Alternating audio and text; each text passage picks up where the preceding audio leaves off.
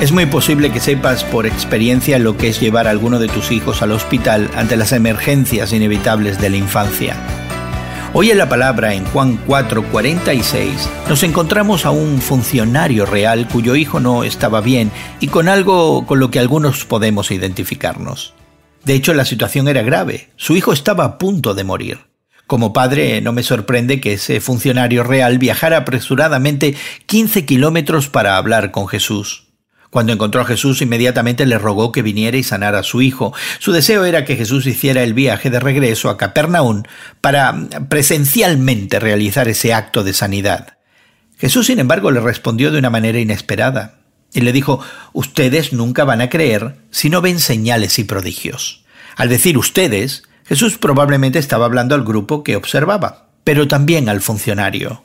Jesús le dijo al desesperado padre, vuelve a casa, que tu hijo vive.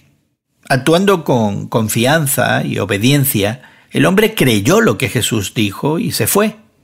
Solo podemos imaginar sus pensamientos en ese largo viaje de regreso a casa. Sabemos que su hijo fue sanado en el momento exacto en el que Jesús lo había dicho, y como resultado, toda la casa de ese funcionario creyó en Jesucristo. De seguro tendrás momentos desesperados en tu vida. Pero la pregunta es, ¿A quién o a qué acudes en esos momentos? Nuestra respuesta para ti es clara. Vuélvete a Jesucristo. Hoy en la Palabra es una nueva forma de conocer la Biblia cada día con estudios preparados por profesores del Instituto Bíblico Moody. Encuentra Hoy en la Palabra en tu plataforma de podcast favorita. Más información en hoyenlapalabra.org.